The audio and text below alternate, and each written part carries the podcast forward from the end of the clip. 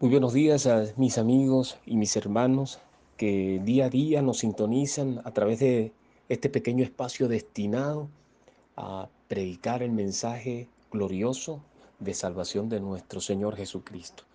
Le damos gracias al Señor porque hemos notado un crecimiento significativo en las familias que han estado escuchando la palabra de Dios a través de Hay Esperanza.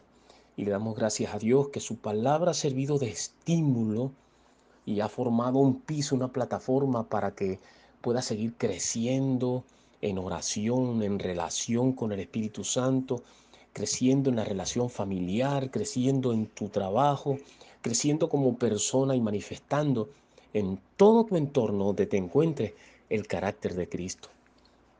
En la mañana de hoy vamos a estar compartiendo una reflexión muy importante en estos tiempos tan difíciles y complicados que estamos viviendo en todas las áreas, no solamente en el área física, sino también en el área individual, en las experiencias que vivimos en el diario vivir, en lo difícil de lo que tenemos que experimentar a veces. Y quiero decirte algo, que eso es una minúscula parte de lo que ya Cristo hizo por nosotros en la cruz del Calvario. El tema que tenemos para hoy se llama el lugar donde todo es posible. Sabes, apreciado amigo y hermano que me visita, que todo es posible. No hay nada imposible, pero debes estar en el lugar correcto y en la actitud correcta. Vamos a tener un momento de oración para pedir al Espíritu Santo que sea el que nos guía en este tiempo de compartir la palabra que viene del corazón del Señor. Señor, queremos darte infinitas gracias porque en estos momentos tú nos permites poder llegar a tu presencia para ser enseñados por ti a través de tu Santo Espíritu. Te pedimos, oh Dios, que tú tomes a tu siervo y que utilices tu canal, Padre, que limpies toda oposición que pueda haber, Padre amado, que quiera impedir que tu palabra gloriosa pueda llegar al corazón de cada uno de nuestros hermanos. Te pido también por cada familia, Padre, en Hay Esperanza, la familia cristiana, por el corazón, Padre amado, dispuesto para escuchar tu palabra y no solamente escucharla, sino, Padre Santo, para poder permitir que tu palabra transforme nuestras vidas. Que no somos nosotros, Señor, sino que eres tú, Padre amado, quien nace en nosotros la obra perfecta, Padre Santo. En el nombre de Jesús, te damos infinitas gracias por las personas que en estos momentos, a través de este mensaje, van a venir a los pies de Cristo, Padre Santo. En el nombre bendito, glorioso de nuestro Señor Jesucristo a través de la dirección de su Santo Espíritu, te lo imploramos. Amén y amén. Bien, Fíjense, hermanos queridos, que la base bíblica que vamos a utilizar para esta reflexión está en el libro de Mateos, capítulo 19, 26. Acuérdese, la Biblia es la única autoridad de Dios, ¿sí? Que es autorizada, valga, valga la redundancia, para darnos la revelación de lo que Dios ha querido transmitir a todas las generaciones. En el libro de Mateo, capítulo 19, 26, dice la palabra, y mirándolos Jesús les dijo, para los hombres esto es imposible, mas para Dios todo es posible.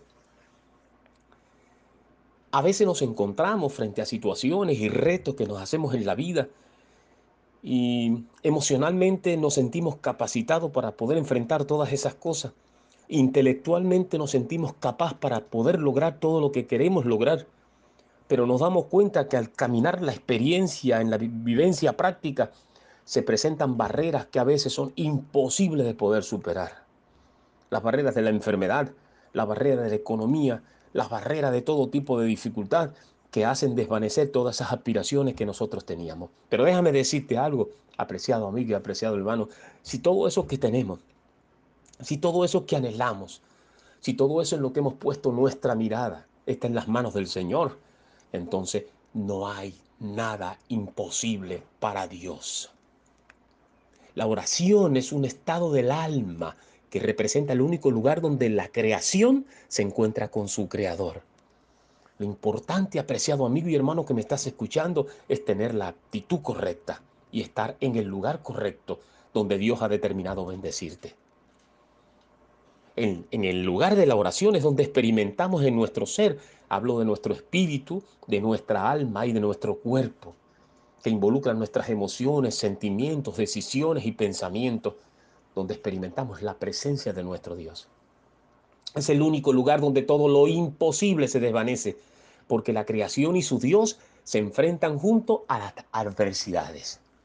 Y te pregunto, ¿habrá algo imposible si estamos de la mano de Dios? ¿Habrá algo que Dios no pueda hacer si estamos caminando en su voluntad? ¿Habrá barreras que se puedan oponer a que lleguemos al lugar donde Dios ha determinado llevarnos? En el libro de Jeremías, versículo, capítulo 32, versículo 27, dice la palabra del Señor. Jeremías eh, eh, era un siervo de Dios, el cual se desarrollaba como una persona temerosa de Dios. Pero llegó un momento en su vida en la cual no se explicaba las cosas que le estaban sucediendo, o sea, aquellas cosas que Dios le estaba llevando a hacer. No las entendía. Dios le ordenó que comprara una heredad dentro, un dentro del territorio de Israel siendo que ya esa ciudad iba a ser saqueada por un pueblo enemigo. ¿Usted se imagina eso? Que usted vaya a comprar eh, una heredad, una tierra, comprar algo que sabe que mm, va a ser destruida, que no lo va a servir para nada.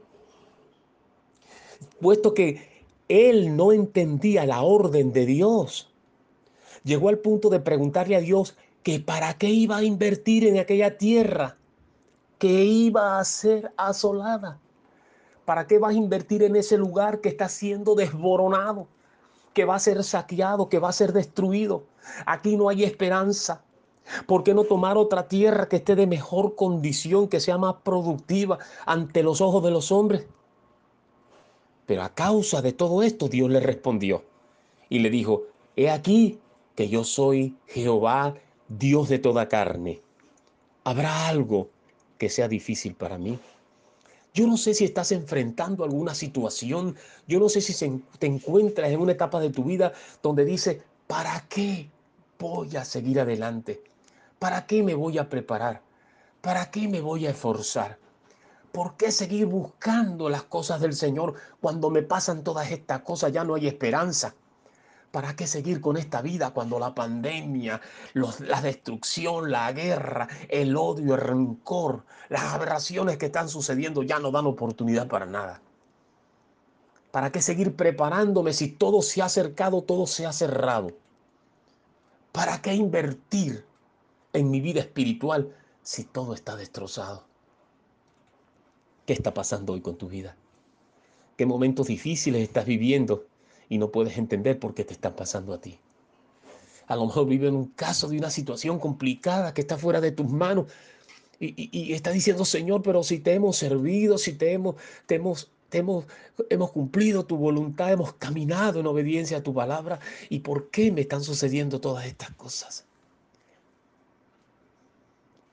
A lo mejor porque sientes que no puedes deshacerte de heridas del pasado que vienen a ti para robarte la paz y horas y horas y horas y haces tantas cosas y nada sucede. Sientes que estás solo, aislado de la gente, con temor a relacionarte con los demás porque te sientes inferior y sientes temor a ser rechazado por los demás. A lo mejor tienes hábitos que te están llevando a una vida de carencia, de conocimiento de Dios, de su reino, de paz, de salud, en soledad. A lo mejor el nivel de sobreestimación que tienes de ti mismo no te permite aceptar las críticas, donde las opiniones de los demás no te producen ningún interés, donde tus intervenciones solo son un monólogo para vender tu nivel de conocimiento, desvalorando toda opinión que no lleve tu sello y tu mismo sentir. Quiero hacerte una invitación en estos momentos a que vengas un encuentro con Dios a que comiences a caminar de la mano de Él. Y esto solo es posible cuando comiences a desarrollar una vida de oración. Esto no es algo que se da de manera natural.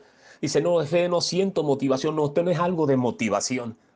Es que no me siento impulsado a orar, por tanto, por no, esto no es impulsado por los problemas, porque si hubiese sido así, Jesucristo no hubiese ido a la cruz del Calvario. Esto requiere de reto, de valentía, de determinación es un verdadero reto.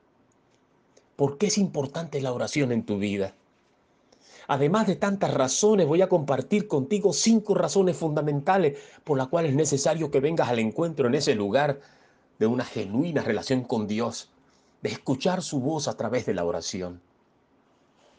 En primer lugar, nos permite contar con el consejo de Dios en los momentos de determinación y de angustia que puedas estar viviendo, donde podemos rendirnos a Él y a su voluntad y estar confiado en que si Dios lo dice en su palabra, Él lo hará. Su palabra dice, mis pensamientos son más altos que vuestros pensamientos y mi camino más alto que vuestros caminos. Así como son más altos los cielos que la tierra, así son mis pensamientos más altos que vuestros pensamientos, dice el Señor. Porque así como desciende la lluvia y riega la tierra y la hace germinar y prosperar y da semilla al que siembra y para al que come, así es mi palabra que sale de mi boca, no regresa ni vacía, sino que hace lo que yo le envíe a hacer. Si has creído en Dios y en su palabra, ya su palabra está actuando a tu favor. Lo que tienes es que aceptar su voluntad y creer en Él. A pesar de que tus ojos físicos vean lo contrario, Dios no es hombre para mentir.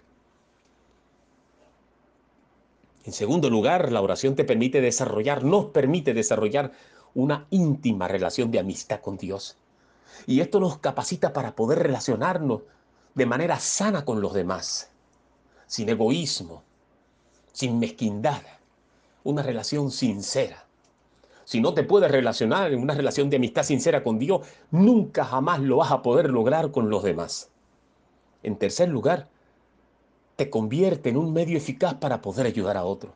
No hay nada más poderoso, no hay nada más efectivo para poder ayudar a otro que una vida de oración.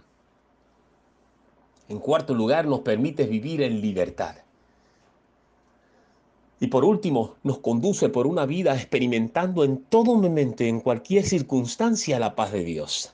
En el libro de Juan capítulo 14, versículo 7, dice el Señor, mi paz os dejo, la paz os dejo, mi paz os doy. Yo no la doy como la da el mundo. No se turbe vuestro corazón, ni tengas miedo. La paz de Dios es duradera es eterna. Nos da la fortaleza y la seguridad. Por último, a lo mejor en estos momentos estás experimentando la palabra del salmista que dice, porque mis iniquidades han sobrepasado mi cabeza como pesada carga. Pesa mucho para mí. El Señor te dice en estos momentos, echa tu carga sobre mí y yo te sustentaré. No te dejaré para siempre caído, porque mi justicia te ha alcanzado. Ven a ese encuentro con Dios. Te invito personalmente a que vengas a través de su amado Hijo a su presencia, a ese lugar de oración, ese lugar donde puedes experimentar la paz de Dios. Ese lugar que representa un estado del alma, es el único lugar de la creación donde te encuentras, donde hay un encuentro personal de la creación con su creador. En el libro de Juan capítulo 6, versículo 65, dice, y dijo, por eso os he dicho que ninguno puede venir a mí si no le fuere dado por el Padre. Hoy el Señor Jesucristo está llamando a tu vida, apreciado amigo y apreciado hermano que me estás escuchando. Nadie puede hacer esta invitación si no viene de Dios. Y Jesús te está diciendo en estos momentos, ven a la presencia del Señor. Ven a rendirte a su presencia. No sé qué situación tú puedas estar viviendo. No sé qué problema puedas estar enfrentando en estos momentos. No sé en qué condición está tu vida. A lo mejor siente que ya no hay esperanza para ti. A lo mejor piensas que ya eh, eres considerado un criminal, un ladrón, una prostituta. No hay esperanza para ti, está diciendo en tu mente, pero Dios te quiere decir en estos momentos que no importa la condición que tú tengas, que a Dios no le interesa lo externo de tu vida, lo Dios le importa es tu corazón. Abre tu corazón al Señor y el Señor, ¿qué puedes hacer con esto que ya no sirve para nada? Pero si tu palabra dice que tú lo puedes reconstruir, que tú lo puedes sanar, que tú lo puedes salvar, Señor, entonces vengo a entregártelo a ti. Entra al lugar del alfarero para que sea trabajado como el barro tu corazón. Y déjame decirte algo. Confiesa con tu boca que Jesús es el Señor de tu vida. Reconócelo como tu Señor y Salvador. Y cuando salgas del lugar del alfarero, saldrá restaurado a una nueva vida, llena de tantas cosas, pero en especial, en primer lugar, contarás con el consejo de Dios en los momentos de angustia. En segundo lugar, tendrás un amigo fiel y que te permitirá tener relaciones sanas con los demás. En tercer lugar, podrás ayudar a otro por el testimonio, por la palabra que Dios ha hecho en ti a través de la oración. En cuarto lugar, vivirás en libertad en medio de guerras, en medio de dificultades. Y por último, experimentarás lo más hermoso que puede experimentar un ser humano, la paz en medio de la tormenta. Que el Señor te bendiga y recuérdate que en estos momentos, a pesar de las circunstancias que tú puedas estar viviendo, hay esperanza en Cristo Jesús.